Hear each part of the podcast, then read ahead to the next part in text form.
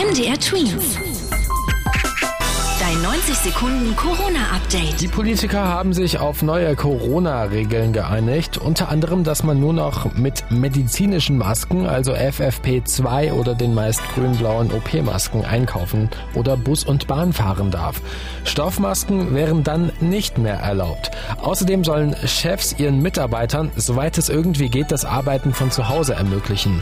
Ansonsten werden die bisher bestehenden Lockdown-Regeln bis einschließlich dem 14. Februar verlängert. Heißt auch, die Schulen bleiben bis dahin vorerst geschlossen.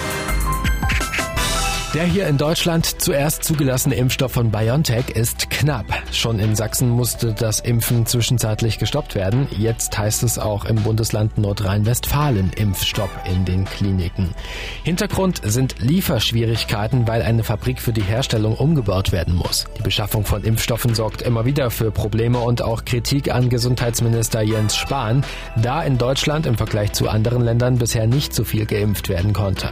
Ein Impfstoff gilt als wichtiger Baustein, um wieder ein normales Leben wie vor Corona führen zu können. Das Land Indien möchte Impfstoffe, die da entwickelt wurden, kostenlos an andere Länder liefern, die sich teilweise nicht so viele Impfstoffe leisten können. Das hat das Außenministerium von Indien angekündigt. Unter anderem soll es Lieferungen an die Nachbarländer Nepal, Bangladesch, Bhutan, Myanmar und diese Seychellen geben. Auch die Weltgesundheitsorganisation mahnt immer wieder an, dass der Impfstoff fair verteilt werden muss, weil die Pandemie eine Aufgabe für die ganze Welt ist. MDR Tweets. Dein 90 Sekunden Corona-Update.